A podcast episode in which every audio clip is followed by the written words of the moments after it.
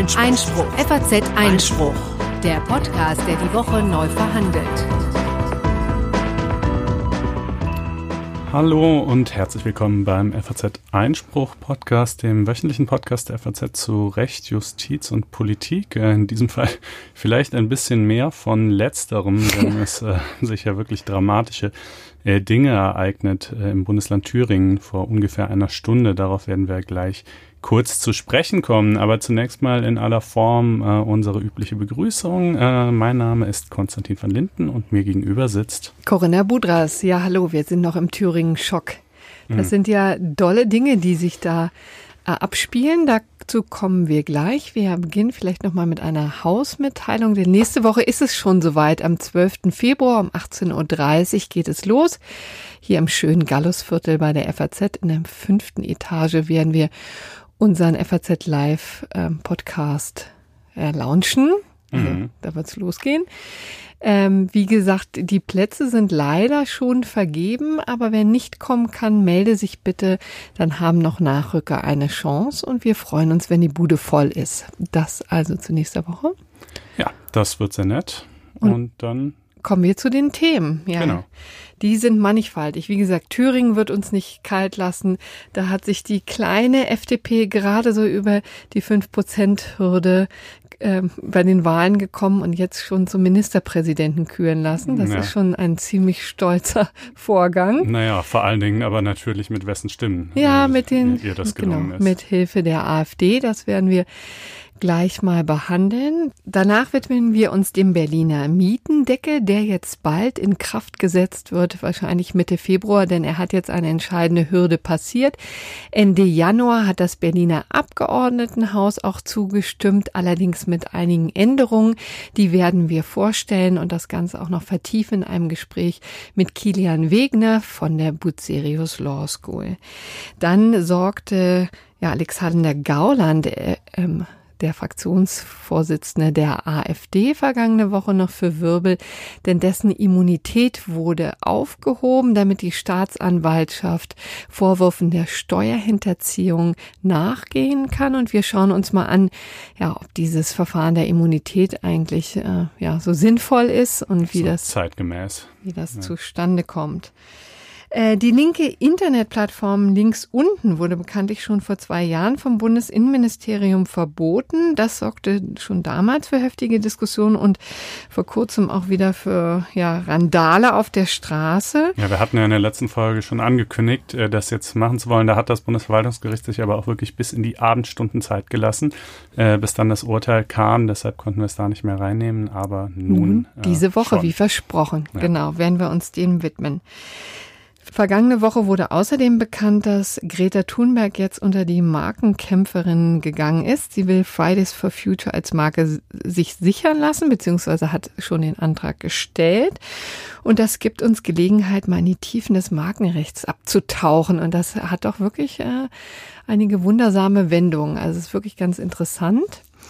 Das werden wir nachher mal vorstellen und dann haben wir natürlich das gerechte Urteil. Aber nun kommen wir jetzt zunächst mal nach Thüringen. Da ja, beziehungsweise hätten wir noch einen kleinen Nachtrag voranzustellen. Äh, wir haben ja in der vergangenen Sendung über diverse rechtliche Auswirkungen des Brexits geredet und du fragtest mich und ich wusste die Antwort nicht so recht, was eigentlich mit den britischen EU-Parlamentariern jetzt passiert.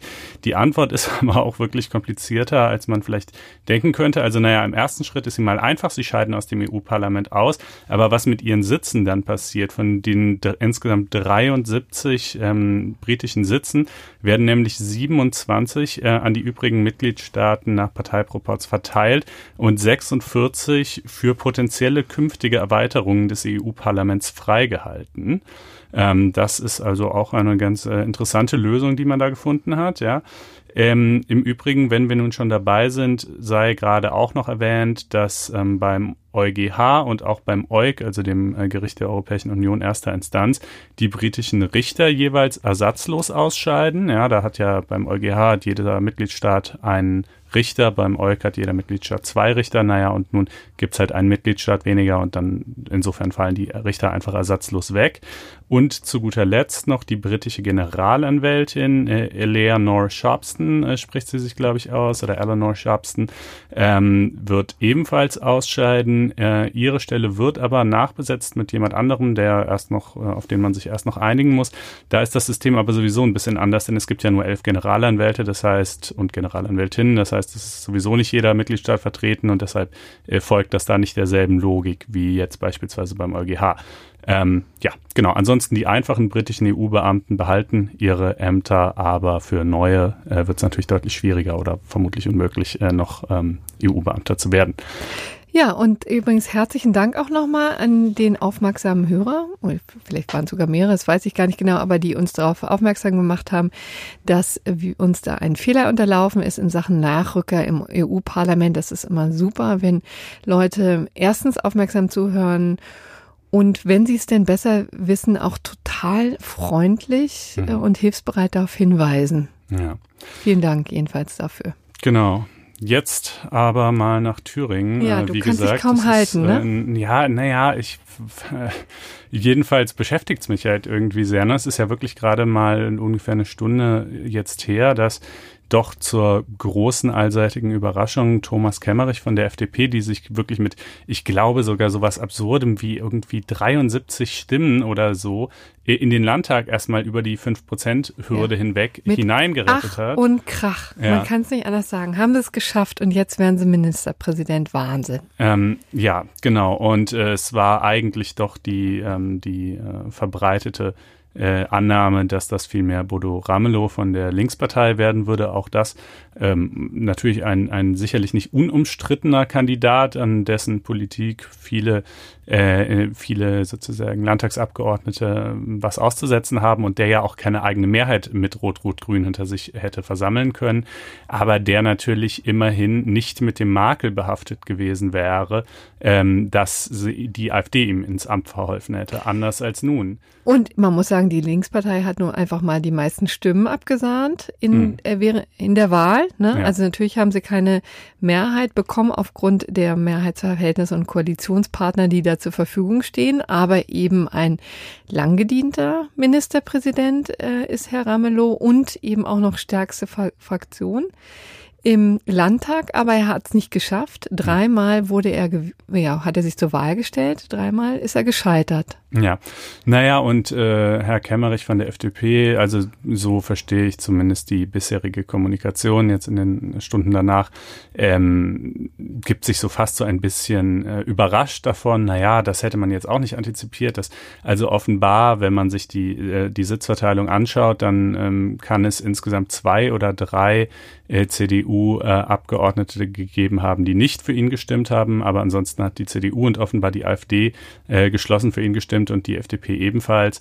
Ähm, und jetzt ist natürlich die Frage, also das ist erstmal ein absoluter Dammbruch und Tabubruch. Das erste Mal in Deutschland, dass ein äh, Ministerpräsident äh, mit den Stimmen der AfD ins äh, Amt äh, gelangt. Und ähm, naja, die bisherigen Reaktionen sprechen ja auch für sich, welche, wie weite Kreise das noch ziehen wird, bleibt abzuwarten. Ich würde es nicht für ausgeschlossen halten, dass das Auswirkungen auch bis hin zum Bestand der Großen Koalition in Berlin haben wird. Das ist natürlich zum jetzigen Zeitpunkt Spekulation, aber zumindest keine völlig abwegige Spekulation. Weil die CDU so offensichtlich Teil des ähm, dieses Paktes war. Der Pakt ist jetzt wahrscheinlich naja. auch nicht zu, zu viel gesagt, ne? Aber ja, weil die SPD auf Bundesebene möglicherweise sagen wird, unter den Bedingungen, wenn ihr hier in einem in einem auf Landesebene ihr CDU quasi mit der mit der FDP, was ja noch nicht so schlimm wäre, und aber eben mit der AfD, äh, was für uns einfach eine eine rote Linie darstellt, gemeinsam gemeinsame Sache macht, dann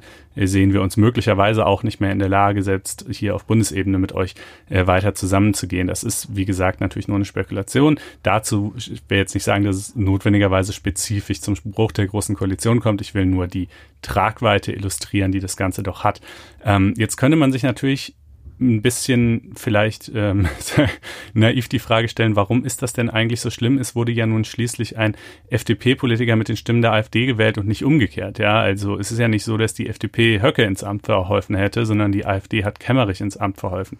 Ähm, naja, aus mehreren Gründen. Also ich meine, rein rechtlich betrachtet ist die Sache jetzt so, Kemmerich ist gewählt, er hat die Wahl angenommen, er hätte sie übrigens auch ausschlagen können, das machen ihm natürlich viele zum Vorwurf, dass er das nicht getan hat, ja.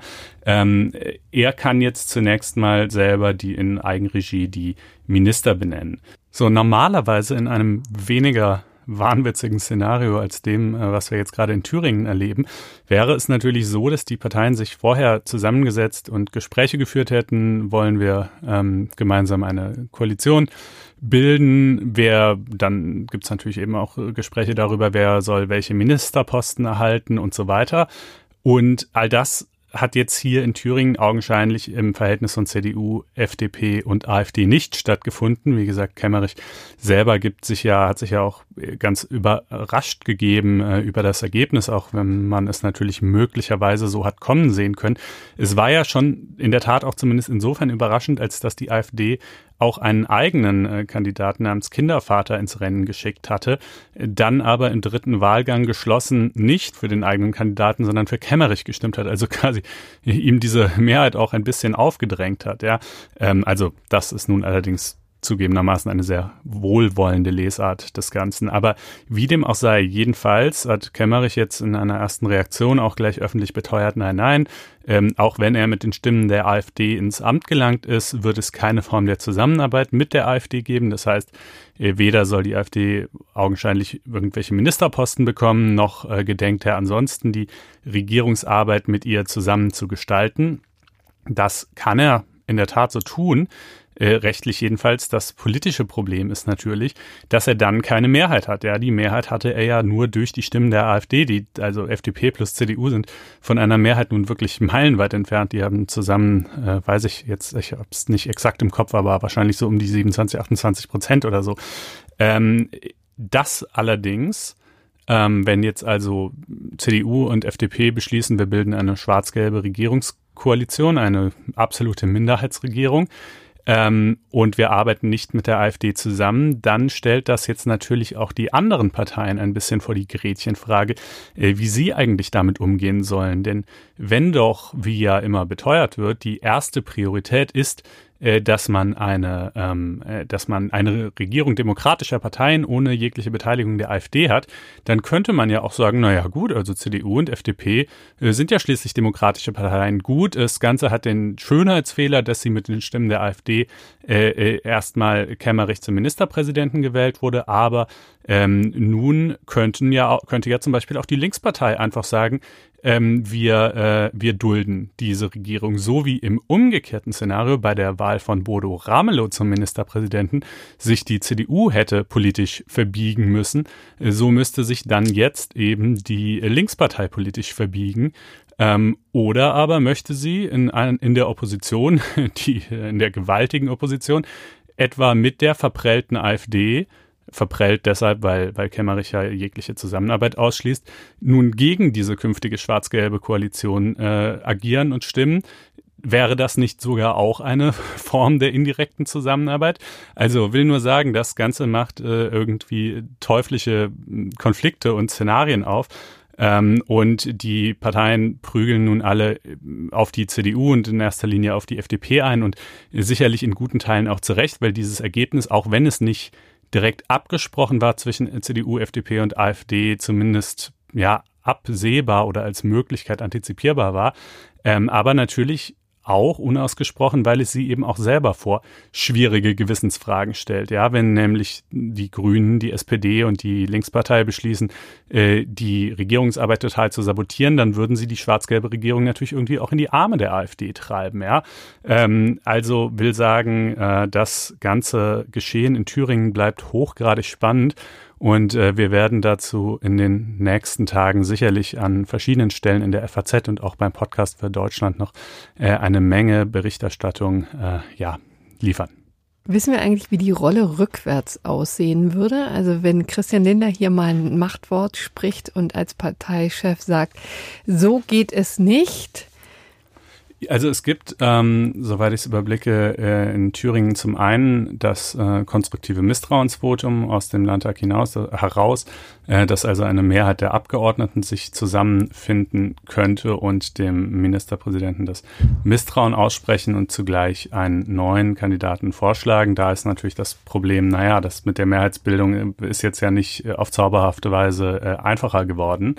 Ähm, äh, umgekehrt kann der Ministerpräsident auch die Vertrauensfrage stellen. Aber auch das, ich meine, er hat jetzt gerade vor einer Stunde die Wahl angenommen. Ja, also hm. äh, wieso sollte er das tun? Irgendwie, das wäre ja auch sehr befremdlich. Und schließlich gibt es noch eine dritte Option, nämlich Neuwahlen herbeizuführen. Ähm, dafür allerdings braucht man die Stimmen von zwei Dritteln aller Landtagsabgeordneten. Und da man wohl mal davon ausgehen kann, dass äh, zumindest die AfD sicherlich nicht dafür stimmen dürfte, äh, müssten dann neben äh, Linkspartei, Grünen und SPD auch noch zumindest ein Teil der CDU-Abgeordneten dafür stimmen. Ist also die Frage, ob sich dafür die Mehrheiten zusammenfinden werden. Gut, dann kommen wir jetzt fürs erste Mal zum nächsten Thema. Äh, auch das hat irgendwie mit der AfD zu tun, aber doch auf ganz andere Art und Weise. Äh, vergangene Woche hat man lesen können, dass ein Ermittlungsverfahren gegen Alexander Gauland wegen äh, Steuerhinterziehung läuft.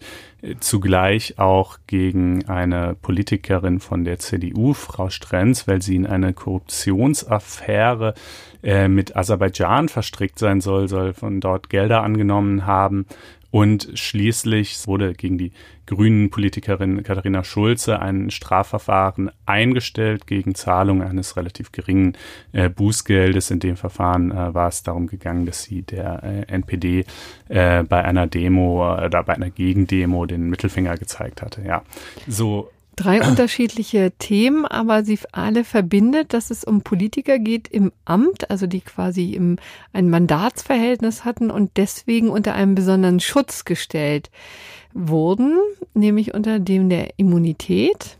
Richtig, die äh, dann zunächst mal aufgehoben werden muss, um äh, ein Ermittlungsverfahren überhaupt einleiten zu können und erst recht natürlich, um äh, weitere Schritte zu unternehmen, Anklageerhebung etc.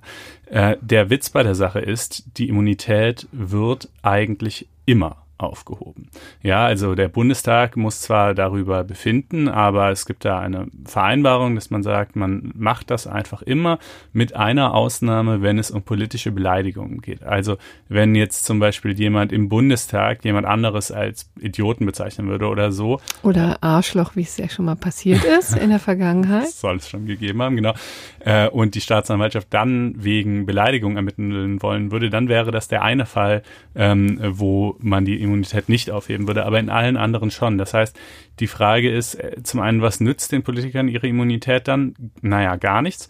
Vielleicht muss man sogar noch eine Frage davor stellen, nämlich warum gibt es die überhaupt? Naja, das ist so ein bisschen ein historisches Relikt, kann man vielleicht fast sagen ähm, dem ursprünglich die, die Vorstellung zugrunde lag, dass die Staatsanwaltschaft eine Behörde ist, die man die auch mal gerne übergriffig ist und, ähm, und sozusagen sanfte Formen der, der politischen Sabotage äh, ihr zuzutrauen sind. Und die Immunität soll insoweit auch nicht primär den einzelnen Abgeordneten schützen. Schon gar nicht, also schon gar nicht liegt ihr der Gedanke zugrunde, dass Abgeordnete irgendwie über dem Gesetz stünden und, und nach Belieben Straftaten begehen dürften, sondern sie soll eigentlich die Integrität und Funktionsfähigkeit des politischen Betriebs schützen, indem Staatsanwalt, indem übereifrige Ermittler nicht wegen möglicherweise doch recht substanzlosen Vorwürfen einzelne Abgeordnete in arge Bedrängnis bringen können. Ein ähnlicher Gedanke liegt ja dem ebenfalls etwas anachronistisch wirkenden und jedenfalls umstrittenen äh, Konzept des Weisungsrechts gegenüber der Staatsanwaltschaft zu. Ja, also dass der Justizminister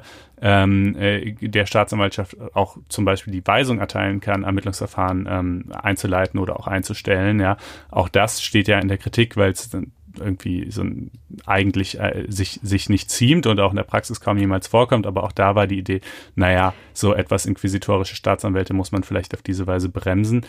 Nur da ja nun aber wie gesagt, die, die, also zum einen nicht zu erkennen ist, dass die Staatsanwaltschaft so übergriffig wäre heute und zum anderen die Immunität sowieso immer aufgehoben wird, ist halt die Frage, wie viel Sinn das alles noch macht. Darf ich kurz mal einhaken, ja. weil das bestimmt vielen Hörern auch auf der Zunge liegt. Mir liegt es jedenfalls auf der Zunge.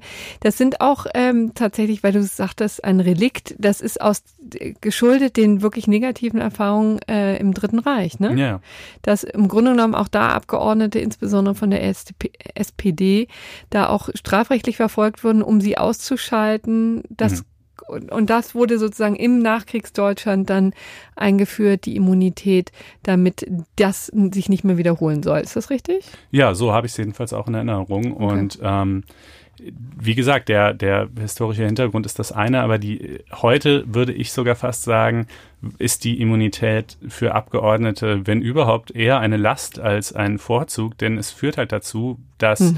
selbst bei relativ geringfügigen äh, Vorwürfen oder selbst wenn bei dem Ermittlungsverfahren später nichts rauskommt und das Ermittlungsverfahren auch für einen vielleicht nur ja eben nicht so schweres Delikt betrifft und sonst auch gar nicht öffentlich bekannt geworden wäre, natürlich durch diese Entscheidung, die halt getroffen wird, die Immunität aufzuheben, jedes Mal schon so ein bisschen dieser Makel in der Welt ist und sich das so dramatisch anhört und auch so klingt, als sei das eine Entscheidung im Einzelfall. So weißt du, wir haben jetzt uns das überlegt und wir haben beschlossen, reiflich, wir heben genau, die Immunität von Herrn Gauland auf. So, aber äh, nein, so ist es halt nicht, sondern die ist eine Entscheidung, die einfach immer durchläuft.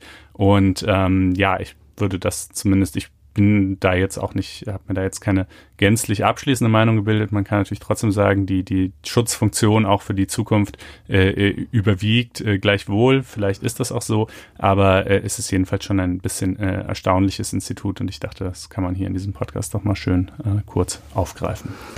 Ja, das äh, würde ich auch unterstützen. Dann kommen wir jetzt aber zum nächsten Thema und jetzt sind wir bei links unten. Genau. Also jener linken, ja, siehst du, da fängt sie mich schon an, linken Vereinigung, kann man das nicht, so sagen? Also ich glaube, man kann getrost auch linksextrem sagen, aber die Frage ist, ob man Vereinigung Richtig, sagen genau, das wollte ich sagen. Ja. Also es geht nämlich tatsächlich hier um die delikate Abgrenzung.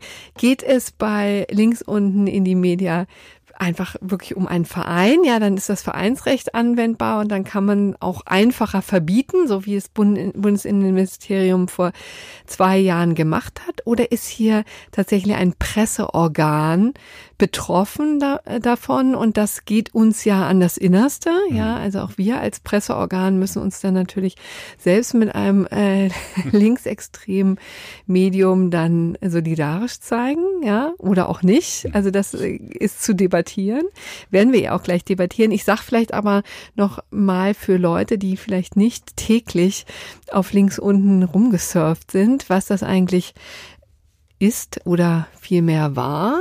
Denn in der Tat ist jetzt die Internetseite abgeschaltet. Also es war eine Internetplattform, die sehr rege genutzt wurde, eben bis vor zwei Jahren, es, äh, um eine linke Gegenöffentlichkeit äh, zu schaffen, um es mal ziemlich neutral auszudrücken und so auszudrücken, wie die Gründer das im Jahr 2008, 2009 sich vorgestellt haben.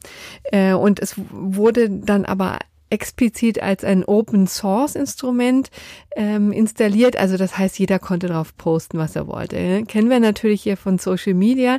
Da ist ja auch ähm, alles möglich und alles denkbar. Ja, so hat man jedenfalls den Eindruck. Und hier war es eben auch explizit so gedacht, dass jeder äh, ziemlich frank und frei seine Dinge ins Netz stellen konnte. Und da war auch wirklich alles dabei. Von linken De Debattenbeiträgen hin zu Bekennerschreiben für Attentate. Es gab Anleitungen zum Bau von Molotow-Cocktails, Aufrufe zu Straftaten und Drohungen gegen Personen des öffentlichen Lebens. Das war so das, was natürlich dem Bundesinnenministerium äh, 2017 mächtig gegen den Kragen ging. Ja, ähm, also da ist ähm, einiges schon veröffentlicht worden, was da vielleicht nicht hätte veröffentlicht sein sollen. Und dann gab es aber auch Leaks äh, von internen AfD-Chat-Kommunikation, die natürlich auch für Interesse sorgten, eine Datenbank für antifaschistische Arbeit und so weiter und so fort. Ne? Also ein wirklich ein Sammelsurium. Teilweise aber durchaus auch journalistische oder jedenfalls mit einem journalistischen Anstrich versehene Berichte. Einfach, ja, genau, Ereignisberichte. Also hatte ein, ein nicht ganz geringer Prozentsatz der Beiträge hatte schon auch einen irgendwie journalistischen Charakter, jetzt unabhängig von der inhaltlichen Qualität. Ähm, aber jedenfalls, es war bei weitem nicht alles strafbar. Genau. Dann ist eben vor zwei Jahren das Bundesinnenministerium dagegen vorgegangen und hat ähm, die Sache verboten, hat das Ganze runterfahren lassen und seitdem war nichts mehr gehört, zumindest im Netz. Aber die Proteste natürlich haben sich, ähm, äh, sind damals und auch heute nicht mehr verstummt, weil das natürlich ein ziemlich grundsätzlicher Eingriff war. Und die ganze Sache ist jetzt hochgegangen, den juristischen Weg nämlich bis hoch zum Bundesverwaltungsgericht. Und wie gesagt, das Bundesverwaltungsgericht hat vergangenen Mittwoch jetzt seine endgültige Entscheidung getroffen und die war fiel ziemlich nüchtern aus und auf den ersten Blick auch ziemlich langweilig, denn die sind eigentlich, haben sehr formal entschieden, haben gesagt, Vereinsrecht ist hier anwendbar. Ja, also das Ganze geht, ähm, hier geht es um eine Vereinigung, selbst wenn die sich als solche nicht an äh, ja, auffassen. Ähm, und, und vor diesem Hintergrund kann eben auch so ein Verein verboten werden und eben auch auf Basis des Vereinsrechts durch den Bundesinnenminister. Die Gegner haben immer gesagt, also hier, wie gesagt, ist ein, ein Presseorgan tätig. Das heißt, der Innenminister hat hier schon überhaupt nichts zu suchen. Hier geht es um grundsätzliche Fragen der, der Meinungsfreiheit. Artikel 5 haben sie angeführt, haben gesagt, wenn überhaupt ist hier Telemediengesetz anwendbar und dann sind die Landesmedienanstalten ähm, dafür zuständig, Dinge ähm, da einzugreifen, womöglich auch Dinge vom Netz zu nehmen. Hätte man sich ja auch vorstellen können, dass eben nicht die ganze äh, Internetseite geschlossen wird, sondern nur darauf hingewirkt wird, dass eben, was weiß ich, diese Molotow-Cocktail ähm, da zu unterbinden sind oder auch Aufrufe zu Straftaten. Ne? Man kann ja sehr punktuell da Auflagen machen. All das wäre denkbar gewesen, wurde hier aber nicht gemacht. So und das Bundesverwaltungsgericht hat eben diesen Gegnern äh, da auch nicht viel Gehör geschenkt, hat relativ kurz, ähm, zumindest was jetzt die äh, Pressemitteilung angeht, kurz angebunden gesagt, also hier ist Vereinsrecht anwendbar und wenn dem auch so ist, dann hätte auch nur der Verein als solcher dagegen vorgehen können und nicht, wie hier geschehen, einzelne Mitglieder. Genau, und deshalb äh, war diese Entscheidung so ein bisschen antiklimaktisch, weil äh, das Bundesverwaltungsgericht letztlich ähm, ist schon an der Klagebefugnis hat scheitern lassen. Die Kläger wiederum haben gesagt, naja, wir äh, sehen uns ja gar nicht als Verein an, wir sind eben kein Verein, äh, schon deshalb und im Übrigen auch noch wegen anderen Gründen, die du ja gerade angesprochen hast, äh, war dieses äh, Verbot äh, unzulässig und deshalb klagen wir natürlich auch nicht als Verein. Außerdem stand dann auch noch so ein bisschen im Raum, dass wenn sie quasi als Verein klagen würden äh, und damit dessen Existenz einräumen würden, ob sie sich dann nicht auch noch dem Risiko der Strafverfolgung wegen Mitgliedschaften einer kriminellen Vereinigung aussetzen würden. Ähm, das scheint mir jetzt aber kein, sagen wir mal, zumindest keine zwingende Konsequenz äh, zu sein oder wäre keine zwingende Konsequenz gewesen. So, aber das, also insofern hat das Bundesverwalt, was das Bundesverwaltungsgericht nämlich nicht geprüft hat, ist, ob diese Maßnahme verhältnismäßig war, ja, ja? sondern es hat nur gesagt, ähm, ihr seid ein Verein, auf euch kann man Vereinsrecht anwenden. Man kann euch prinzipiell jedenfalls nach dem Vereinsgesetz verbieten, ob das in diesem konkreten Einzelfall auch in Ordnung war, dass man das getan hat. Das würden wir aber nur dann prüfen, wenn ihr als Verein auch geklagt hättet, was ihr aber gerade nicht getan habt. Ähm, und ja, das wirkt natürlich irgendwie formalistisch, teilweise geradezu von äh, Rechtsschutzverweigerung die Rede. Soweit würde ich nun allerdings wirklich nicht gehen, denn ich meine, dass äh, Klagen auch mal an der Klagebefugnis scheitern, äh, das äh, sozusagen, das ist ja nun wirklich nichts Neues, ja. Äh, vielleicht in seltenen, selten, dass es mal in äh, Fällen vorkommt, die von solchem öffentlichem Interesse sind. Ja, aber ähm, die Frustration kann man sich wirklich schon vorstellen. Also, dass es dann mit so einem Argument abgebügelt wird, wenn man sagt, also die eigentliche Debatte wird hier gar nicht gefühlt. Also für das finde ich schon auch, das kann ich nachvollziehen, dass das wirklich echt misslich ist, um mal ganz vornehm das auszudrücken. Gleichzeitig, obwohl es jetzt so eine äh, aus formalen Gründen letztlich gefällte Entscheidung äh, ist, steckt aber trotzdem einiges drin.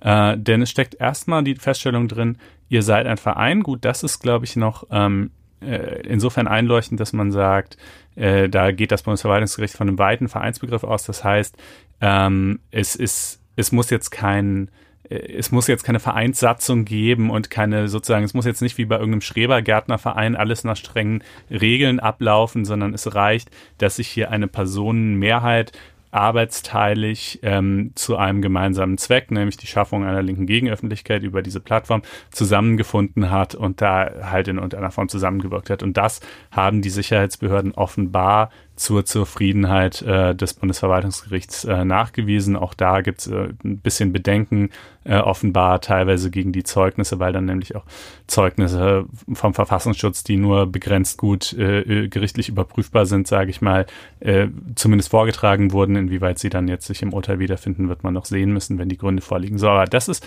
noch das Erste. Da würde ich sagen, okay, es ergibt, das ist wahrscheinlich schlüssig. Aber die größere Frage ist halt, dass das Bundesverwaltungsgericht hier auch das Vereinsrecht insoweit zumindest im Grundsatz für anwendbar hält, weil da sagen die Kritiker ja, das hier ist aus seinem ganzen Wesen nach eine Maßnahme der Medienregulierung. Ja. Und das würde ich übrigens auch so sehen. Also ich finde, dass äh, übrigens wenn ich das eine, schließt das eine eigentlich das andere aus? Also so habe ich es gar nicht verstanden. Ja, das ist halt die So habe ich es ehrlich gesagt gar nicht verstanden. Ich fand im Grunde genommen, also man hätte hier tr vielleicht trotzdem zum Schluss kommen können.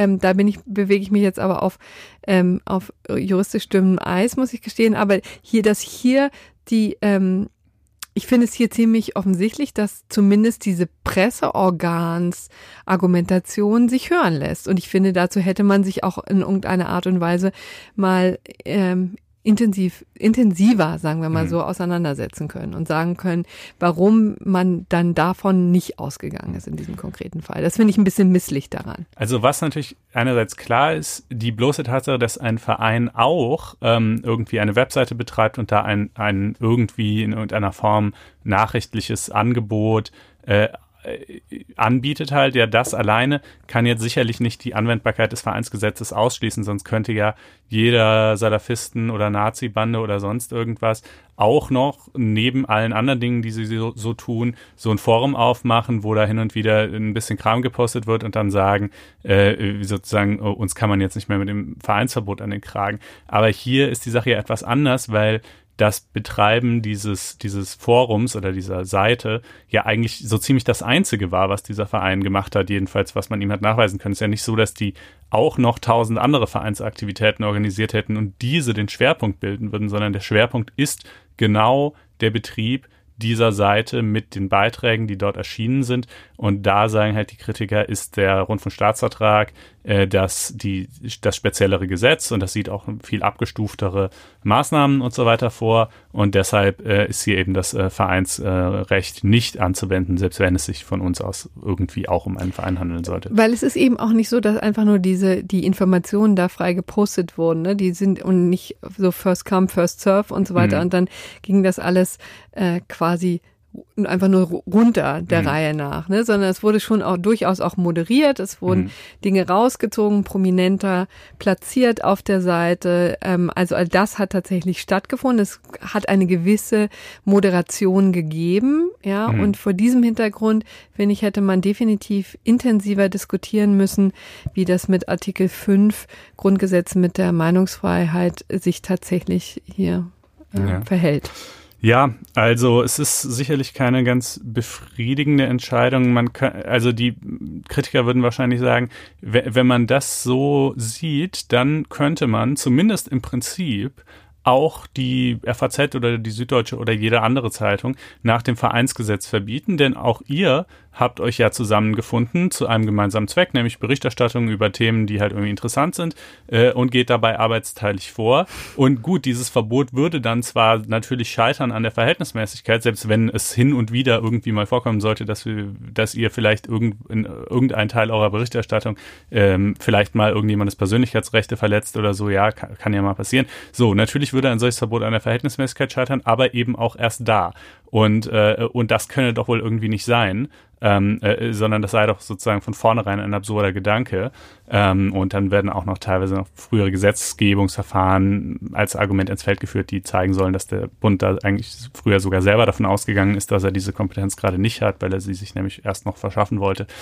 Ähm, ja, also ich finde es auch schwierig. Ich bin mal gespannt auf die vollen Urteilsgründe des Bundesverwaltungsgerichts. Da könnte es natürlich dann auch zumindest äh, in einem Obiter Dictum noch ähm, sich dazu verhalten, ob es denn jetzt die Maßnahme im Ergebnis rechtmäßig fand oder nicht, auch wenn es nicht drauf ankommt.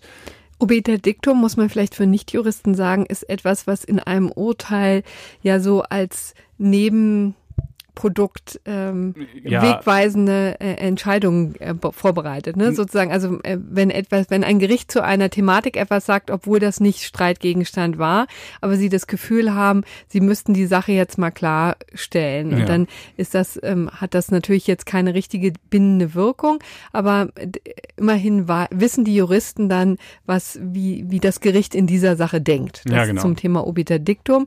Ich bin ja ein großer Freund äh, diese, dieser Veröffentlichungsform und ja. würde mir wünschen, dass das vielleicht öfter mal Einzug hält. Ja. ja. damit man ein bisschen mehr äh, Bescheid weiß, in, wohin die Reise geht, auch in zukünftigen Fällen. Weil ehrlich gesagt ist ja nun, was soll jetzt weiter passieren? Ne? Also es gibt jetzt zwei Möglichkeiten. Entweder der Verein als solcher, der behauptet, er existiert gar nicht, klagt jetzt, oder es geht hoch bis zum Bundesverfassungsgericht. Naja, ne? eigentlich gibt's äh, diese Möglichkeit sogar nicht, denn äh, die Klagefrist dürfte abgelaufen so, sein. Ne? Das kommt noch ähm, äh, Ja, also ich könnte mir vorstellen, dass jetzt aber natürlich auch eine Spekulation, da wissen wir dann eben mehr, wenn es die vollen Urteilsgründe gibt, dass das äh, Bundesverwaltungsgericht schon irgendwie so ein bisschen eingestellt hat in seiner Erwägung, dass das hier ja keine eigene Berichterstattung des Vereins, um die es geht, die haben ja mehr nur diese Plattform bereitgestellt, sondern dass das mehr nur eine Hilfstätigkeit war, die zwar auch unter den Schutz des Artikels 5 fällt, aber vielleicht in abgeschwächter Form. Und dass sie wahrscheinlich erkannt haben wollen, dass ähm, ja, wie soll man das sagen, dass sozusagen das, das äh, Posten oder das Stehenlassen, das Nichtlöschen von strafbaren Inhalten nicht nur etwas war, was hin und wieder mal passiert ist, äh, sondern schon gewissermaßen zum Konzept gehörte.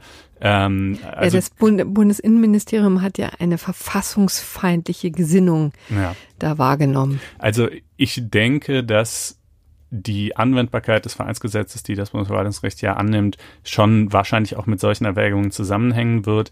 Äh, aber das ergibt sich halt aus der Pressemitteilung leider nicht so genau und das wird man dann erst äh, erfahren, wenn es soweit ist. Vielleicht machen wir dann nochmal einen kurzen Nachtrag, denn juristisch ist das Ganze schon eine sehr ähm, interessante Geschichte. Dann sind wir jetzt bei Greta Thunberg und bei ihren Bemühungen, sich ihre globale Bewegung Fridays for Future als Marke sichern zu lassen. Das wurde vergangene Woche bekannt, dass sie, also um genau zu sein, nicht, nicht nur sie, sondern vor allen Dingen die äh, Stiftung, die gemeinnützige Stiftung, die sie mit ihrer Schwester gegründet hat, ähm, nämlich die Greta Thunberg und Beata Ernmann Foundation, diese Marke sich hat sichern lassen und zwar beim Amt der Europäischen Union für geistiges Eigentum.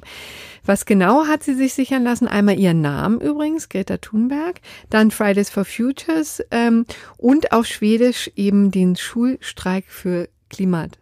Also ich kann das ja, jetzt ich, leider. Äh, ich kenne Schwedisch. auch, ich weiß auch in etwa, wie es geschrieben ist, weil man das schon so oft auf Schildern gesehen hat, aber ich traue mir nicht zu, es auszusprechen. Nee, weil da braucht man tatsächlich so einen ganz bestimmten schwedischen Slang, ja, ja. um das ähm, ohne Blessuren zu überstehen. Und die Idee dabei ist ja, glaube ich, ne, sie will sich das eintragen lassen, eigentlich nicht, weil sie damit jetzt irgendwie reich werden will, sondern eher, weil sie verhindern möchte, dass andere Leute es werden. Ne? Genau. Also, dass jetzt irgendwelche Trittbrettfahrer da einen großen Reibach mitmachen. Genau, und das hat es wohl offensichtlich schon gegeben. Ne? Also da sind Leute, haben sich äh, Hemden oder T-Shirts bedrucken lassen und haben die ihm verschleudert und dann auf Käufer gehofft, die der Meinung sind, das kam jetzt, äh, kommt irgendwie Greta zugute oder dieser Bewegung. Ja, kann mhm. man sich auch vorstellen, wenn man da so einen Jutebeutel irgendwo sieht, dass man dann vielleicht sogar was Gutes tun kann. War aber bisher eben nicht so und Greta Thunberg wollte da jetzt sich endlich, übrigens längst überfällig, ähm, sagen zumindest Markenrechte,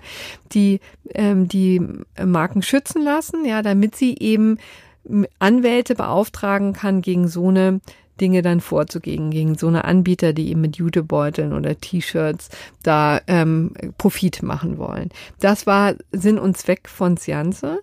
Und jetzt diskutieren Markenrechtler schon sehr vehement und leidenschaftlich darüber, ob das überhaupt möglich ist, insbesondere Fridays for Future, sich sichern zu lassen.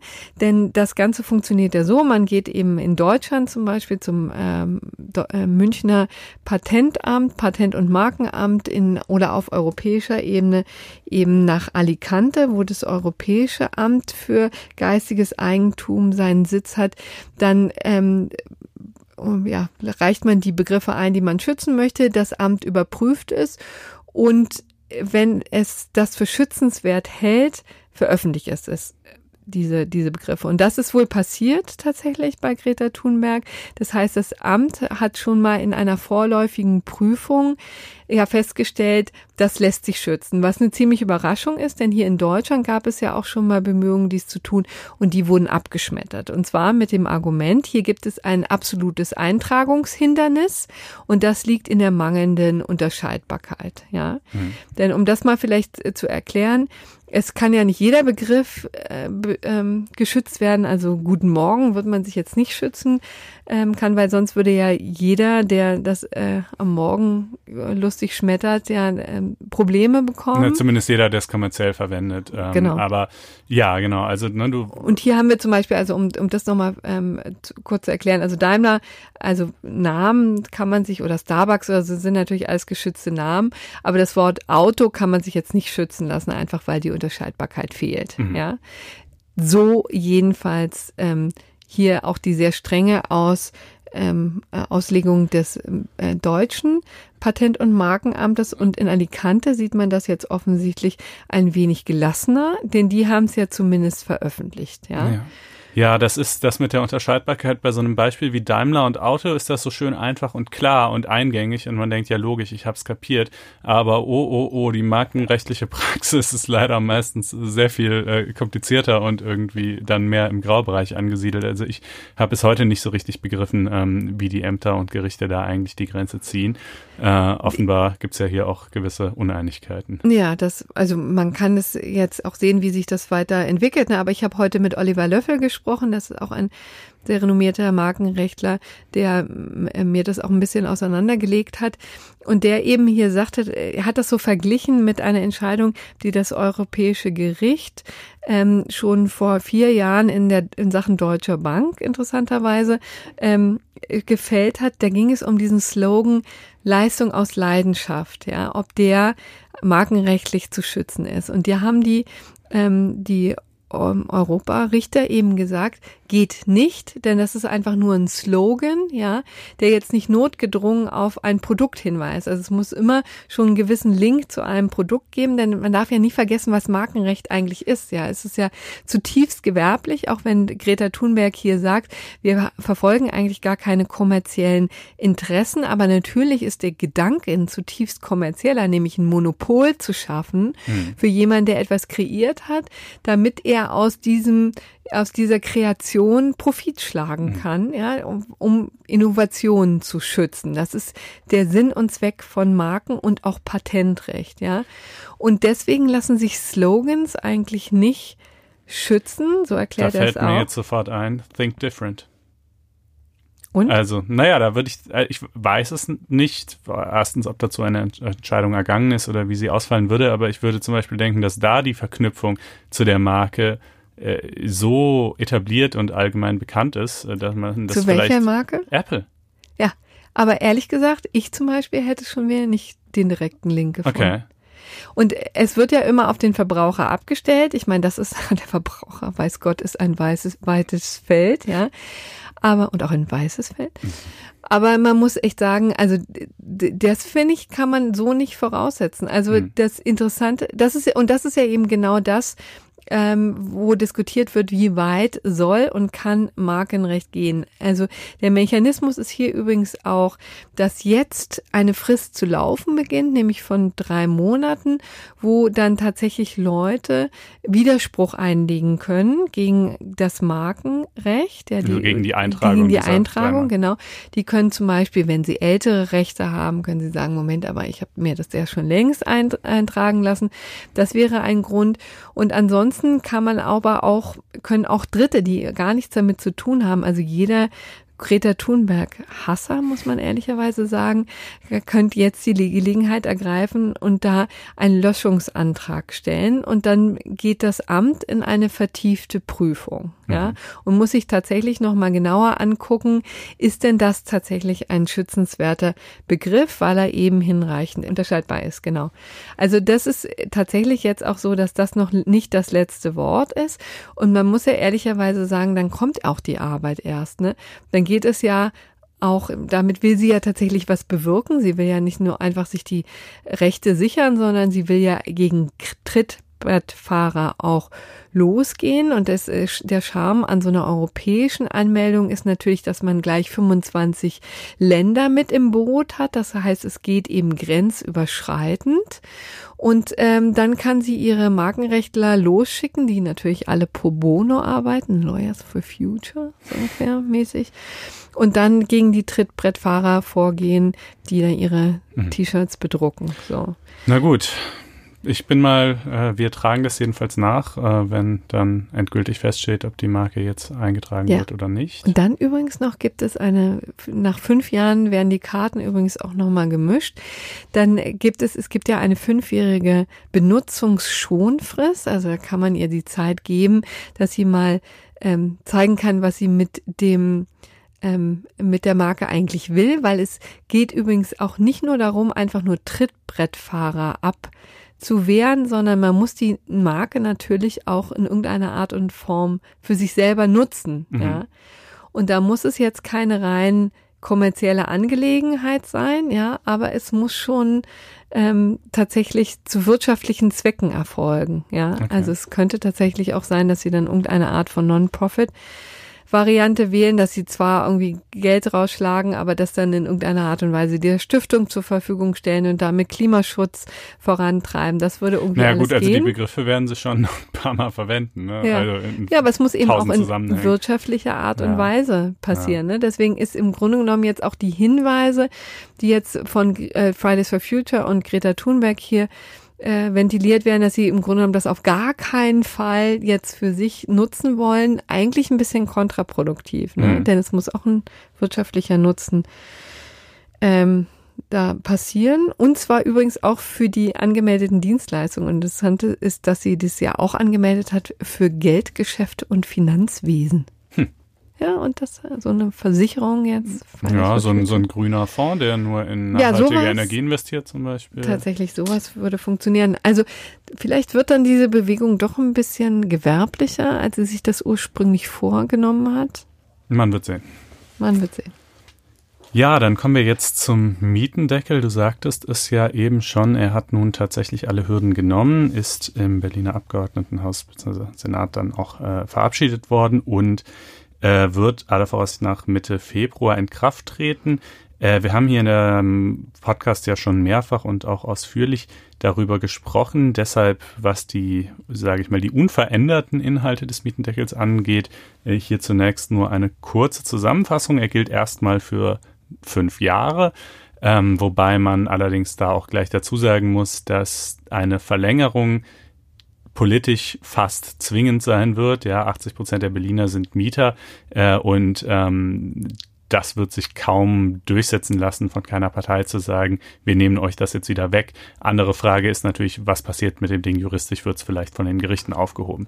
Gut, ähm, dann äh, gibt es in diesem äh, Mietendeckel eine äh, bestimmte, also in diesem Gesetz eine bestimmte Formel, nach der sich quasi die zulässige Höchstmiete berechnet. Zu den Details dieser Formel siehe Folge 78, wer es gerne genau wissen möchte, aber äh, um es kurz zusammenzufassen, ähm, dies beruht zunächst mal auf dem Mietspiegel aus dem Jahr 2013, äh, unterscheidet dann ähm, nach Baujahr und nach Ausstattung und kommt so zunächst mal auf Werte zwischen 3,92 Euro und 9,80 Euro kalt pro Quadratmeter was für Berlin Knaller ist, ne, in verschiedenen Gegenden. Also da hat man, was ich jetzt so, der, die Marktpreise, die sich gebildet haben, liegen teilweise, natürlich nicht überall, aber teilweise meilenweit darüber. Meilenweit darüber. Ja.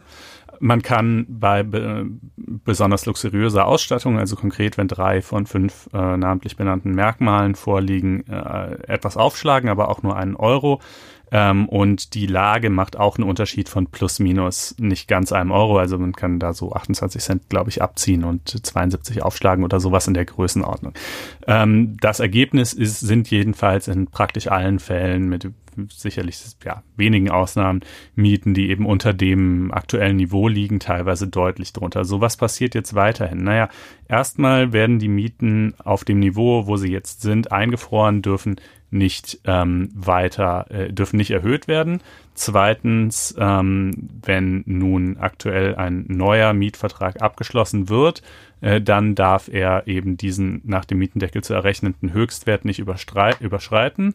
Und äh, in drittens, das passiert allerdings erst in neun Monaten, beziehungsweise neun Monate nach Inkrafttreten, also von jetzt an gedacht dann eben noch kleines bisschen länger, ja, ähm, wird es so sein, dass äh, die Bestandsmieten, die diesen Höchstwert um mehr als 20 Prozent überschreiten, auf eben Höchstwert plus 20 Prozent auch gekappt werden. Ja. Und zwar automatisch, also beziehungsweise auf Betreiben des Vermieters. Das muss der selber im Blick haben.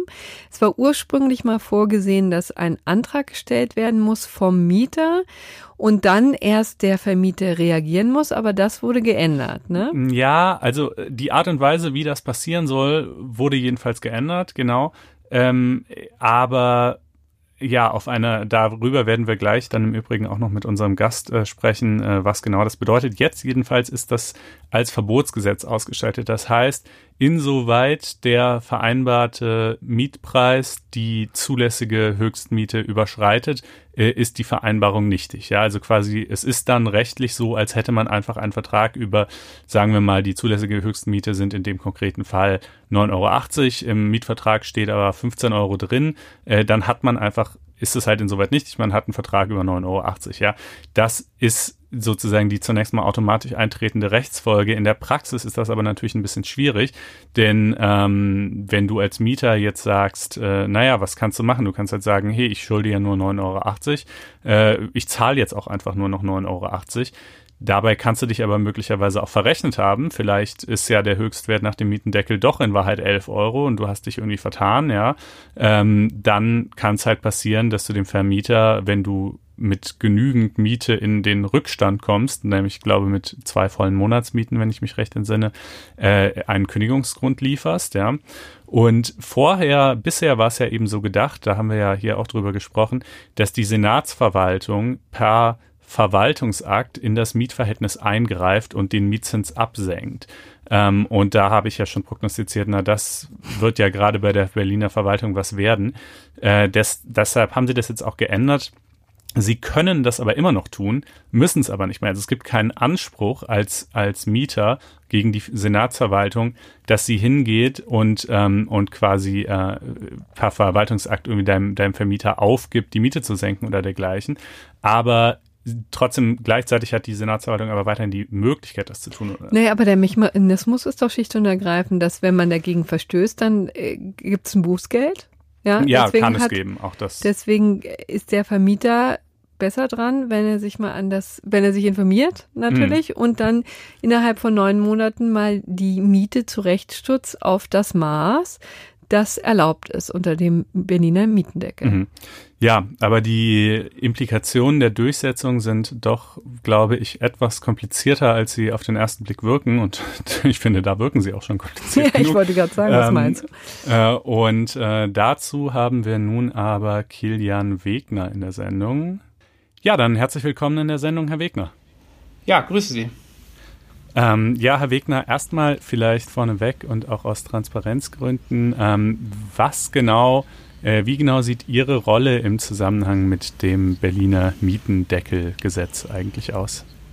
Ja, ich bin äh, ehrenamtliches Mitglied der äh, SPD Berlin ähm, und habe im Januar des letzten Jahres zusammen mit der Bundestagsabgeordneten Eva Högel und dem stellvertretenden Landesvorsitzenden der SPD Berlin Julian Zado einen Vorschlag veröffentlicht im Tagesspiegel zur Einführung einer Mietpreisregulierung durch das öffentliche Recht im Land Berlin und habe das dann in dieser Funktion, also als ehrenamtlich politischer Aktiver, dann auch entsprechend begleitet. Mhm. Ja, also wir hatten genauso wie auch Herr Franz Mayer, den wir ja vor etlichen äh, Folgen hier schon mal in der Sendung hatten, also jemand, der sozusagen vermutlich in der Tendenz eher pro Mietendeckel ist, aber dafür liefern wir selber ja hier schon kontra genug. Vielleicht, um das nochmal klarzustellen, also Sie haben gesagt, Sie haben einen Vorschlag gemacht. Wie sehr fühlen Sie sich denn jetzt von dem, was verabschiedet wurde, verstanden? Oder inwieweit trägt das Ihre das Handschrift? Ab? Naja, das kann ja jeder äh, nachlesen. Äh, der Vorschlag unterscheidet sich natürlich in gewichtigen Punkten von dem jetzt Gesetz gewordenen Vorschlag. Äh, wir hatten damals vorgeschlagen, ähm, eine Art ähm, Mietpreiserhöhungsmoratorium, dass man sagt, man begrenzt die Erhöhungen äh, für fünf Jahre auf äh, die Inflationsrate. Mhm. Das wäre eine deutlich mildere Form gewesen als das, was jetzt genau. Gesetz geworden ist. Und äh, was da jetzt rauskommt, ist natürlich ein Kompromiss, der in der Koalition entstanden ist. Ähm, und genau, das ist natürlich ein schärferer Eingriff, als wir ihn ursprünglich gefordert hatten. Und Sie hatten eben auch keine konkreten ja, Zahlen genannt, wenn ich das richtig verstanden habe. Also das ist ja hier ein sehr, sehr durchregulierter Vorschlag, also oder ein sehr durchreguliertes Gesetz, wo sehr genau festgelegt hat anhand von Baujahren und ähm, und Ausstattung und Ausstattung und Kriterien, wie hoch die Miete auszufallen hat. Das da das war auch ist auch ein wesentlicher Unterschied zwischen dem, was Sie genau, denn also wenn man ein Modell des Einfrierens, wenn man es so nennen will, ähm, fahren möchte, dann braucht man keine Werte, weil man sich ja auf die äh, Werte beziehen kann, die dann bis zum Eingreifen des Gesetzes oder bis zu einem bestimmten Stichtag bestanden. Da braucht man sozusagen selber keine Werte reingeben. In dem Moment, wo man Mietobergrenzen äh, einführen möchte, abstrakte, braucht man natürlich ähm, Referenzwerte. Deswegen musste der äh, Gesetzentwurf diesen Weg dann gehen. Hm. Nun sind ja das, die Mietobergrenzen das eine und ihre praktische Durchsetzung das andere. Und äh, gerade an letzterer ist ja schon so manche äh, manches Gesetz gescheitert, sage ich mal. Und in dem mhm. Punkt hat sich ja jetzt in den letzten äh, Wochen nochmal einiges geändert. Wir haben es eben schon äh, kurz angesprochen. Äh, das Ganze ist jetzt als Verbotsgesetz ausgestaltet, also sprich, ist es quasi automatisch nichtig, insoweit es die Höchstwerte überschreitet. Aber was bedeutet das tatsächlich für die betroffenen Mieter und auch Vermieter äh, in, in der Umsetzung? Also die Änderungen, die jetzt zuletzt noch in das Gesetz reingekommen sind, man aus meiner Sicht nicht überschätzen. Ähm, leider ist dem Gesetzgeber dort ähm, ja eine gewisse Unklarheit unterlaufen. Ähm, mhm. Das ändert aber nichts daran, dass von Anfang an das Gesetz, also auch in dem ersten Referentenentwurf, natürlich schon als Verbotsgesetz ausgestaltet war. Und es ändert auch nichts daran, dass natürlich von Anfang an ähm, die Zuständigkeit der Zivilgerichte und auch die Anwendbarkeit des zivilen Mietvertragsrechts auf die äh, Mietverhältnisse in Berlin nicht ausgeschlossen wurden. Ja, mhm. es bleibt dabei, dass Mietverträge natürlich nach Zivilrecht geschlossen werden und dass auch die Frage, wann und unter welchen Umständen Mieterhöhungen gemacht werden, sich nach dem zivilen Mietrecht bleibt. Also das war bei dem ursprünglichen Referentenentwurf so und das ist auch jetzt so. Was sich geändert hat, ist, dass in dem ursprünglichen Referentenentwurf ähm, die Möglichkeit vorgesehen war, beziehungsweise das wurde zumindest diskutiert in diesem Zusammenhang, dass die Bürgerinnen und Bürger einen Anspruch haben sollen auf feststellenden Verwaltungsakt oder sogar untersagenden Verwaltungsakt. Im Einzelfall, wenn Sie also zum Beispiel unsicher sind, wie dann der richtige Mietpreis für Ihre Wohnung zu berechnen ist, dass Sie sich einen Verwaltungsakt ähm, beantragen können. Die Möglichkeit, solche feststellenden oder sogar untersagenden Verwaltungsakte ähm, zu erlassen, ist natürlich jetzt auch noch in dem Gesetz vorhanden, einmal in Paragraph 5 und einmal als Generalklausel in Paragraph 2. Es ist nur die Formulierung äh, nicht drin, dass eben so ein Anspruch besteht.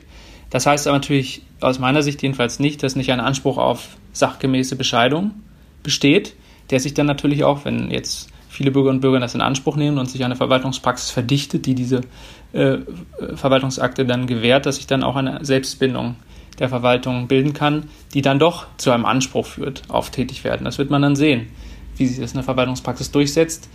Ähm, deswegen scheinen mir im Ergebnis die Unterschiede nicht allzu groß zu sein. Eher eine Feststellung, was, also eine Präzisierung, was den Verbotsgesetzcharakter angeht und eine gewisse Verunklarung ähm, bei diesem Anspruch auf behördliches Tätigwerden. Ja, Aber das Prinzip bleibt das gleiche. Dürfte das nicht einfach mit der andernfalls absehbaren äh, Überforderung der Verwaltung zusammenhängen, wenn da äh, Zehntausende, Hunderttausende äh, Anträge eintrudeln? Ja, das ähm, vermag ich bei der ähm, Berliner Verwaltung nicht einzuschätzen, ähm, ob das gelingen wird, rechtzeitig das die Verwaltungskapazitäten in Anschlag zu bringen. Äh, entsprechende Haushaltsmittel sind ja vorgesehen, aber es bleibt natürlich eine Herausforderung, die Stellen dann auch zu besetzen. Ähm, soweit es um die, ähm, diese sogenannte Absenkung geht, äh, also das Vorgehen gegen diese überhöhten Mieten im Sinne von Paragraph 5 ist ja ein Übergangszeitraum von neun Monaten vorgesehen im Gesetz. Ähm, ob der ausreicht, um die Behörden zu diesem Thema ähm, handlungsfähig zu machen, wird sich zeigen. Aber natürlich schon ab dem Inkrafttreten ähm, gibt es natürlich auch die Möglichkeit, die anderen Paragraphen des Gesetzes mit Verwaltungshandeln zu flankieren. Ja, da wird man, das liegt bei den Bezirksämtern. Äh, ja, da äh, habe ich keine Einblicke darin, ob es gelingen wird, äh, die Bezirksämter entsprechend dann äh, einsatzbereit zu haben, wenn es soweit ist. Mhm. Aber vielleicht noch eine Verständnisfrage. Eigentlich der Grundgedanke des Gesetzes ist doch aber der, dass sozusagen die Kandare so eng angezogen wird, auch durch die hohen Bußgelder, dass man davon ausgeht, dass die Vermieter sich besinnen und von sich aus die Miete senken. Stimmt das so? Naja, also die ähm, Bußgeldandrohung, die besteht ja völlig unabhängig davon, ob es jetzt zum Beispiel einen feststellenden VA gibt oder genau. einen untersagenden VA im Einzelverhältnis. Das heißt, jede, ähm, VA, jede Vermieterin man, und jeder Vermieter. VA, das muss man für unsere äh, nicht juristischen genau. genau, Hörer hinzufügen.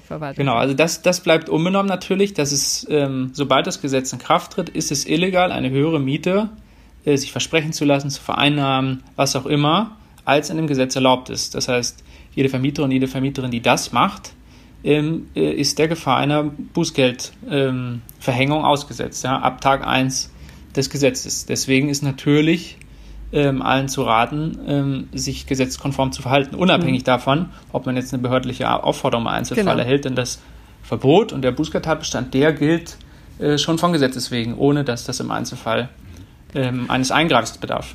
Ich würde gerne nochmal auf etwas zurückkommen, was Sie eben sagten, nämlich, dass natürlich das äh, Verhältnis von Mieter und Vermieter weiterhin ein zivilrechtliches Verhältnis bleibt und insoweit genau. auch die ordentlichen Gerichte, die Amts- oder Landgerichte äh, zuständig sind, bleiben und sind. Ähm, damit ist natürlich ein auch verfassungsrechtlich problematischer Punkt bei der ganzen Geschichte angesprochen, nämlich die Gesetzgebungskompetenz.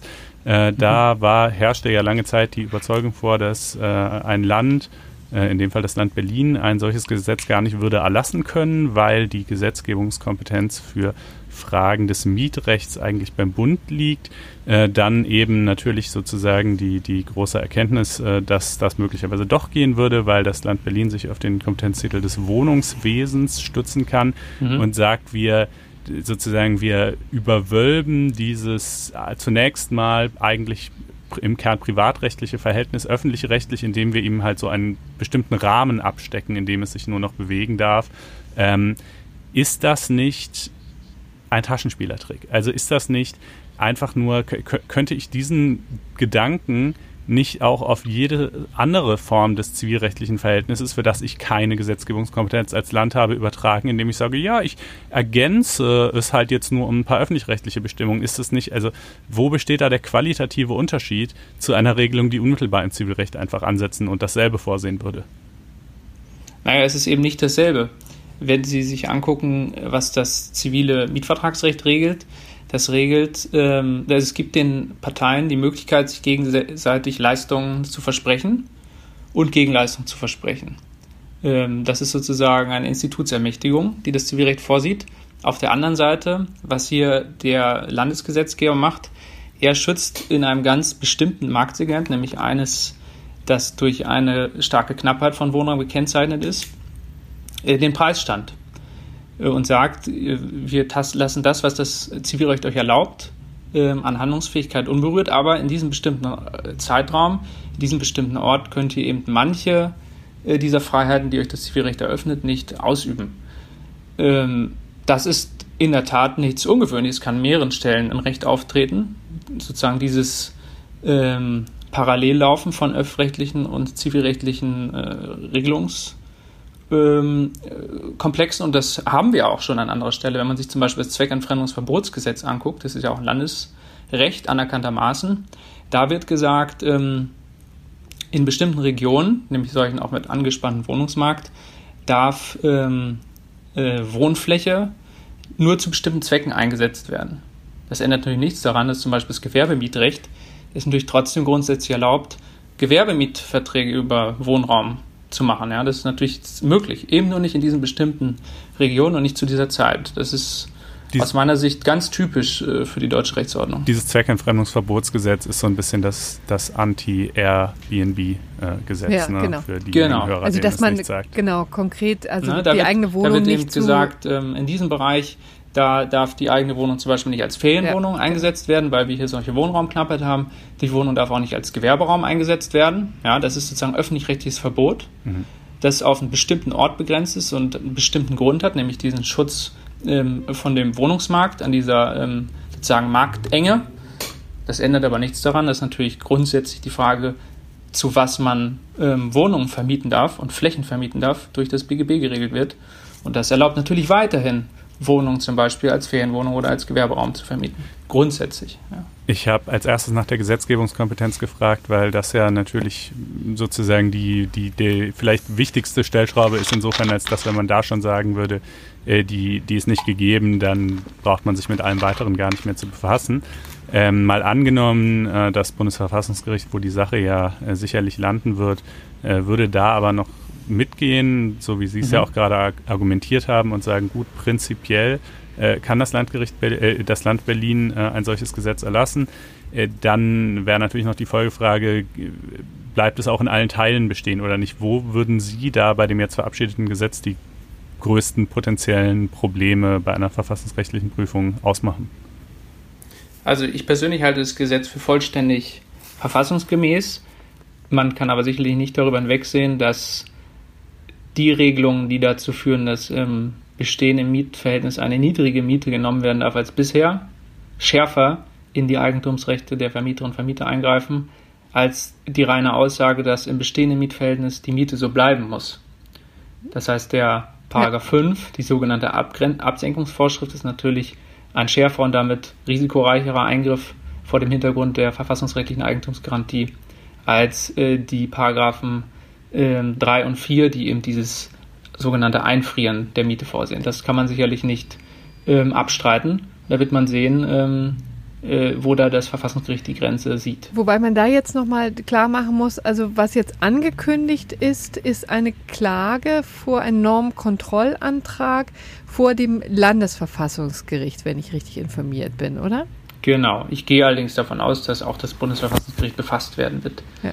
Äh, auf welchem formellen Weg auch immer. Aber letztendlich rennen dann die beiden sozusagen gleichzeitig los und wer immer schneller ans Ziel kommt, hat die Möglichkeit, da Pflöcke einzuschlagen in dieser doch also hochemotionalen Angelegenheit, muss man ja sagen. Ne? Genau. Die, ähm, das Berliner ähm, Landesverfassungsgericht wird natürlich die Berliner Landesverfassung als Prüfungsgrundlage äh, heranziehen und eben ja, das Bundesverfassungsgericht das Grundgesetz. Die ja insofern auch eine Besonderheit hat, als das Wohnraum da eine besondere Stellung hat. Ne? Vielleicht helfen Sie uns da nochmal auf die Sprünge. Genau, da gibt es den äh, Artikel 28 der äh, Berliner Landesverfassung, der eben besagt, dass das Recht auf ähm, eine Versorgung äh, mit Wohnraum zu äh, erschwinglichen Konditionen eben ein Grundrecht ist. Das ist natürlich kein Grundrecht, was man jetzt ähm, gegenüber der Verwaltung einklagen kann im Einzelfall. Äh, sondern eher so eine Art ähm, Staatsziel und auch Staatsauftrag. Da muss man allerdings dazu sagen, dass auch das Bundesverfassungsgericht ähm, diese Dimension ähm, der Grundrechte anerkannt hat. Wenn man sich zum Beispiel den jüngsten Beschluss zur, Mieten, äh, zur Mietpreisbremse, also der bundesrechtlichen Mietpreisbremse, anguckt, dann ähm, tauchen solche Gedanken, wie sie nun ausdrücklich in Artikel 28 der Berliner Landesverfassung stehen, dort auch als sozusagen implizite Aussagen der Bundesverfassung mhm. auf. Insbesondere, und das finde ich interessant, hat das Bundesverfassungsgericht eben dort auch nochmal betont, dass das Ziel, äh, Menschen mit äh, mittleren und geringen Einkommen äh, davor zu schützen, aus ihrer Wohnumgebung verdrängt zu werden durch spekulative Marktprozesse ein legitimes Ziel staatlichen Handels ist. Hm. Also das ist, Entschuldigung, um es nochmal deutlich zu sagen, das findet sich explizit in der Berliner Verfassung sozusagen dieser Gedanke und aber auch in der Rechtsprechung des Bundesverfassungsgerichts. Genau. Okay. Und zum Abschluss vielleicht äh, kann ich mich jetzt doch nicht zurückhalten, noch eine Frage zu stellen, die eher politischer Natur ist ähm, und die Sinnhaftigkeit äh, des ganzen Unterfangens betrifft. Ja, wenn ich nämlich die zentralen Kritikpunkte, sicherlich nicht alle, äh, mal kurz zusammenfassen sollte, dann würde es ja ungefähr so lauten, äh, die Mangelsituation an Wohnraum wird durch diese Deckelung der Mieten offensichtlich nicht kleiner, erstens. Zweitens wird sie mit einiger Wahrscheinlichkeit sogar größer, nämlich insofern, als dass äh, Neubau nicht gerade incentiviert wird. Ja klar, Neubauten sind erstmal ausgenommen, aber natürlich haben Spe äh, Investoren die Sorge, dass die Mietpreisbremse dann in, in künftig, wenn sie verlängert wird, auch auf neuere Baujahre noch erstreckt wird. Und ähm, die Konkurrenz um die vorhandenen Wohnungen ist ja gewissermaßen sogar noch größer, gerade weil sie für mehr Leute erschwinglich sind. Das ist einerseits ja auch gewollt, dass sie für mehr ja. Leute erschwinglich sind, aber gleichzeitig besteht natürlich auch irgendwie trotzdem das Risiko, dass die Vermieter immer noch sagen, naja, nehme ich halt trotzdem den solventeren Schaden, kann es nie so ungefähr, ja. Ähm, also ist mit diesem doch ganz erheblichen Eingriff wirklich was gewonnen? Also es ist in der Tat eine politische, keine rechtliche Frage. Ähm, ich bin gleichwohl der Überzeugung, ähm, dass dem so ist. Zunächst einmal, in der Tat, es wird kein Wohnraum geschaffen durch dieses Gesetz. Äh, naturgemäß kann das nur durch Bauen erfolgen. Das heißt, die Strategie, äh, bezahlbaren Wohnraum durch Neubau auszuweiten, muss natürlich parallel zu dem Gesetz gefahren werden. Ansonsten ist es sinnlos.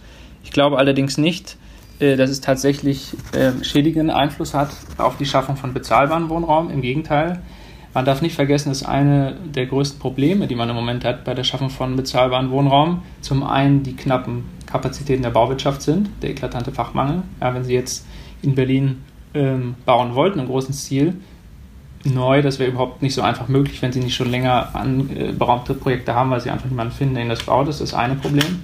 Und das zweite Problem ist, dass die Baulandpreise spekulativ dermaßen überhöht sind, dass sie sich auch abgekoppelt haben von der Renditemöglichkeit, die man mit solchen Grundstücken hat, was dazu führt, dass äh, rationale Teilnehmer am, im Wohnungsmarkt, zum Beispiel Baugenossenschaften, äh, gar keinen Neubau machen können im größeren Stil, weil einfach sie sich auf solche spekulativen äh, Bodenpreise nicht einlassen können, wenn sie zu einigermaßen erschwinglichen Preisen später vermieten wollen. Also diesen Zusammenhang zwischen diesem spekulativen Traum, der sich in manchen Ballungszentren gebildet hat, der eben dazu führt, dass die Grundstückspreise sich weit von dem entfernt haben, was Immobilienwirtschaft vernünftig wären, sind eben da auch ein Hemmschuh für bezahlbaren Neubau. Und dem zumindest könnte man mit diesem Gesetz durchaus entgegengehen. Ob das dann alles so klappt, äh, wird man sehen. Volkswirtschaften sind dann am Ende doch komplizierter als äh, einfache Modellrechnungen, die man sich im Vorhinein äh, so anstellt. Da sind schon viele Überraschungen äh, rausgekommen. Insofern wird man das sicherlich auch evaluieren müssen. Ja, ich fürchte zwar, dass der Ausgang dessen zumindest für mich nicht überraschend sein wird, aber vielleicht, ich lasse mich gerne eines Besseren belehren. In diesem Sinne, vielen Dank äh, für das Gespräch, Herr Wegner. Ich danke Ihnen. Tschüss. Ja, dann kommen wir jetzt noch zum gerechten Urteil, wobei ich das in diesem Fall mit äh, ja, etwas gemischten Gefühlen präsentiere. Also ich finde es vom Ausgang des Verfahrens schon richtig, aber gleichwohl gewissermaßen unerfreulich. Also worum ging es? Es ging um ein Relief an der Stadtkirche in Wittenberg. Äh, und dieses Relief ist gemeinhin bekannt unter dem Begriff die Judensau. Äh, mhm. Es stellt eine Sau da, an deren Zitzen Menschen hängen, die Juden sein sollen und äh, außerdem ein Rabbiner, der dieser Sau in den Hintern schaut. Und äh, darüber findet sich ein Schriftzug, äh, da heißt es Rabbini Shem Hamforas. Ähm, und äh, das Ganze stammt, also das ursprüngliche Relief stammt aus dem 13. Jahrhundert. Äh, dieser Schriftzug äh, wurde dann im 16. Jahrhundert ergänzt. Der nimmt Bezug auf einerseits den, den sozusagen den unaussprechlichen Namen Gottes im jüdischen Glauben, Shem HaPhoras, und andererseits aber auch auf eine Schrift von Martin Luther äh, mit dem Titel äh, vom Shem HaPhoras und vom Geschlecht Christi, in der Luther, der ja nun also wirklich äh, vieles war, aber auch ein, äh, auch ein großer Antisemit, ähm, eben ja über die Juden hergezogen ist. Und ich glaube, man muss das also sozusagen aus heutiger äh, Perspektive wirkt es wahrscheinlich in erster Linie kryptisch, ähm, aber vor dem damaligen historischen Empfängerhorizont war äh, klar, dass das sozusagen verhöhnend äh, gemeint war im Sinne von erstens natürlich, und den Bezug, den versteht man ja auch heute, denke ich, noch recht gut, äh, dass das äh, Schwein natürlich im, im jüdischen Glauben ein unreines Tier ist und da hängen die äh, Juden jetzt irgendwie an dem Schwein dran und, und glotzen ihm in den, den Hintern und dann äh, packen wir irgendwie noch diesen etwas als Wortspiel gedachten äh, Spruch darüber. Ja, also so, es war kurz Also eine zutiefst antisemitische Bildnis. Ne? Genau, und auch nicht das einzige seiner Art. Im Gegenteil, es gibt an diversen deutschen Kirchen ähnliche äh, Bildnisse, teilweise auch im europäischen Ausland. Ähm, aber um dieses äh, hat sich jetzt eben hier dieser Rechtsstreit gerankt. Ja. Und das Ganze hat natürlich schon äh, sozusagen man diese Problematik, sage ich mal, dass man im öffentlichen Raum Zeugnisse ähm, von Antisemitismus oder beispielsweise in den USA gibt es vergleichbar natürlich mit Rassismus, ja, irgendwelche äh, entsprechenden Denkmäler und so weiter hat oder dass Straßen benannt wurden nach irgendwelchen äh, NS-Generälen oder so, das hat man ja häufig und es ist ja immer die Frage, wie äh, geht eine Gesellschaft damit um. Einerseits ähm, äh, wäre es natürlich irgendwie nicht erträglich, wenn jetzt jede zweite Straße die Adolf-Hitler-Straße wäre, so ungefähr. Andererseits will man aber auch nicht sämtliche äh, Zeugnisse der Vergangenheit aus dem öffentlichen Raum verbannen, weil sie ja schließlich auch eine mahnende Funktion äh, erfüllen können. Wobei tatsächlich gerade eine Adolf Hitler Allee gibt es eben aus guten Gründen nicht. Ja, genau, die ja. gibt es aus guten aber Gründen nicht, ja aber andere. In der dritten, vierten, fünften Reihe noch etliche, wo es tatsächlich also NS-Bezüge gibt. Es soll äh, ja sogar einen juristischen Kommentar geben, der ja, in dieser Hinsicht vorbelastet ist. Den haben wir auch schon hier rauf und runter diskutiert. Ja, genau. Naja, und also sozusagen, das ist ja eine natürlich irgendwie schwierige, wahrscheinlich auch am besten im Einzelfall äh, zu treffende Abwägung, wie man damit umgeht. Äh, ein gängiges Modell das im Übrigen auch hier zur Anwendung kam, besteht eben darin, dass man äh, diese Dinge schon im öffentlichen Raum belässt, aber irgendwie äh, mit erklärenden Tafeln, Inschriften oder ähnlichem ergänzt. Ähm, das ist hier auch geschehen, ja, also schon in den späten 80er Jahren äh, wurde da eine Bronzeplatte davor in den Boden eingelassen, auf der es allerdings, wie ich finde, auch etwas kryptisch heißt, Gottes eigentlicher Name, der geschmähte Shem Hamforas, der die Juden vor den Christen fast, den die Juden vor den Christen fast unsagbar heilig hielten, starb in sechs Millionen Juden unter einem Kreuzeszeichen. Ja. Ja. Also ähm, klar, die Absicht ist schon irgendwie erkennbar, gleichzeitig so richtig gut erklärend ist diese Inschrift jetzt ehrlich gesagt nicht. Ähm, es gibt dann noch äh, seit 2017 noch eine kleine zweite Tafel, deren Text war übrigens ausgesprochen schwer überhaupt ähm, erstmal zu finden, da ich jetzt nicht in Wittenberg vor Ort war. An der Stelle vielen Dank an den Kollegen Marc Felix Serrao von der äh, NZZ, der mir dann äh, mich dann letztlich auf ein Video hingewiesen hat, ähm, wo diese zweite Tafel drauf zu sehen ist. Und die setzt sich ja, also die, sagen wir mal, versucht äh, ein bisschen mehr ähm, Licht ins Dunkel zu bringen, macht das aber auch sehr unvollständig. Äh, also auch da äh, irgendwie wird zum Beispiel die Bedeutung des Schweins im jüdischen Glauben und warum sozusagen das halt einen beleidigenden Charakter hat, nicht erwähnt. Es werden auch viele andere äh, Aspekte, die man, also die einfach nahe naheliegend gewesen wären, da vielleicht mit reinzuschreiben, äh, nicht erwähnt, inklusive der Tatsache, dass sich irgendwie, dass es nach wie vor Juden gibt, die sich dadurch beleidigt fühlen, den Gründen, warum man aber eben beschlossen hat, das irgendwie gleichwohl da zu belassen als Mahnung und so weiter. So, wie auch immer, ja. So viel erstmal zum zur Vorrede, genau. genau jetzt gab es ja einen Rechtsstreit offensichtlich. Wie richtig. sah der aus? Ja, der sah eben so aus, dass ein Mitglied der jüdischen Gemeinde, ich meine in Bonn, wenn ich mich nicht äh, tue, nicht vertue, äh, dagegen geklagt hat. Jetzt natürlich die Frage, mit welchem Klagegrund überhaupt? Naja, weil er sagt, es ist eine Beleidigung, die unter anderem gegen mich gerichtet ist als Jude, auch eine Beleidigung auch im strafrechtlichen Sinne. Äh, und äh, da habe ich natürlich einen Anspruch darauf, äh, dass die entfernt wird. Ja, und wenn man das in der Tat so sehen würde, dass es eben eine strafrechtliche Beleidigung ist, dann wäre das auch so. Bloß ähm, hat es die erste Instanz nicht so gesehen und das Oberlandesgericht, das nun gestern entschieden hat, ebenfalls nicht, äh, weil es halt sagt, naja, man muss natürlich irgendwie bei Aussagen den Gesamtcharakter würdigen äh, und insofern nicht nur dieses Relief, sondern natürlich auch die beiden erklärenden Tafeln dazu, also diese Bodenplatte und dieses Schild.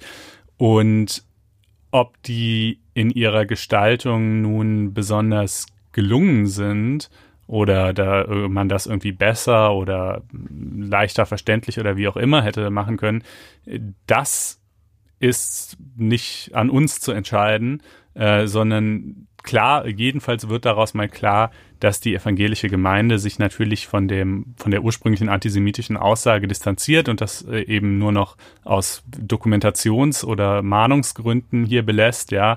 Und äh, ob das jetzt, wie gesagt, ob das jetzt ein gelungenes Gesamtkonzept ist oder nicht, äh, das ist halt eine, eine kulturelle oder ästhetische oder sonst wie Frage. Ähm, aber äh, für die juristische Beurteilung kommt es halt nur darauf an, ob man noch sagen kann, das ist unterm Strich hier noch eine Beleidigung äh, oder es ist keine mehr. Und Aber interessant, also grundsätzlich muss man sagen, wenn jetzt man diese Platten sich wegdenkt von solchen historischen Bildnissen, ich weiß nicht, ob man dazu allen Ernstes Kunst sagen kann, aber kann man auch beleidigt werden? Ja, dann äh, in der Tat äh, wenn das jetzt sozusagen völlig kontextlos da stünde, also dann auch dann wäre es natürlich immer noch eine Auslegungsfrage, was sozusagen, was ist die Botschaft, die dieses Bildnis dann heute transportiert, ja. Ähm, aber dann fände ich es jetzt jedenfalls nicht fernliegend zu sagen, ja, in der Tat, die, äh, die Botschaft äh, wird nicht weiter eingeordnet, also müssen wir ihr wohl ihren ursprünglichen äh, Aussagegehalt beimessen. Klammer auf, auch wenn ehrlich gesagt in so einem Fall die realistische Erklärung wohl einfach wäre, dass die, die Kirche oder wo auch immer das dann halt wäre, es einfach nur übersehen hat, äh, ein solches Schild zu ergänzen, ja. Ähm, aber gut, das war ja hier jedenfalls nicht der Fall. Und ähm, insofern scheint es mir also schon vom Ergebnis her, der Kläger selber hatte ja auch äh, sozusagen vorgeschlagen oder angeregt, äh, man solle das Ganze in ein äh, Museum verfrachten und dann dort eben irgendwie einordnen. Ähm, aber dann, weißt du, also sozusagen, warum sollte das, auch das ist ja, fällt wieder unter die Überschrift Geschmacksfrage. Ja, findet man es jetzt besser, dass das in einem Museum ist oder dass das im öffentlichen Raum ist, aber das ist einfach nicht justiziabel. Ja, also äh, für die Gerichte spielt insoweit nur eine Rolle, ob's, äh, ob man noch sagen kann, das sei eine Beleidigung und das wird man wohl aufgrund der Kontextualisierung nicht mehr tun können und deshalb haben wir das Ganze als gerechtes Urteil ausgewählt, wenn auch, wie gesagt, es irgendwie die Erläuterung der Stadt Wittenberg da ein bisschen verquast und irgendwie äh, unnötig ähm, äh, kompliziert ausgefallen ist. Also wir möchten es verbinden mit einem Appell, genau. dass doch irgendwie die Distanzierung und die Geißelung des Ganzen doch vielleicht klarer äh, auszudrücken. Ja. Gut, damit und wären wir jetzt am Ende mit genau, einer. Hat auch lang genug gedauert. Genau, durchaus politischen Sendung, muss man sagen. Wer sich vielleicht noch vertiefter informieren möchte über die dramatischen Stunden in Thüringen, dem empfehlen wir unseren Podcast, unseren täglichen Podcast, dem FAZ Podcast für Deutschland, den die Kollegen hier ja, vorher zusammengebaut haben. Ja, und der sicherlich auch in den nächsten Tagen, also da wird es ja einiges an politischem Fallout geben und äh, ohne da jetzt der Entscheidung vorgreifen zu wollen, würde ich einfach mal vermuten, dass das da auch noch das eine oder andere Mal Thema sein wird. Also äh, insofern gerne reinhören, gerne abonnieren, falls ihr das noch nicht getan habt. Genau. Ähm, und äh, ja, ansonsten äh, freuen wir uns natürlich auch immer über Abos unter faz.net-einspruch testen. Wir freuen uns über Kommentare auf unserer Seite. Genau, deren URL sich übrigens geändert hat. Nicht mehr blogs.faz.net-einspruch, sondern faz.net-einspruch-podcast. Wir machen das gelegentlich, um äh, einfach ja, weil es sonst zu einfach zu wäre, genau. Ja, ähm, ja und äh, natürlich auch über Sternchen im ja, iTunes Store. Denn die bringen uns weiter. Genau. In diesem Sinne, macht es gut und bis nächste Woche. Tschüss. Ciao.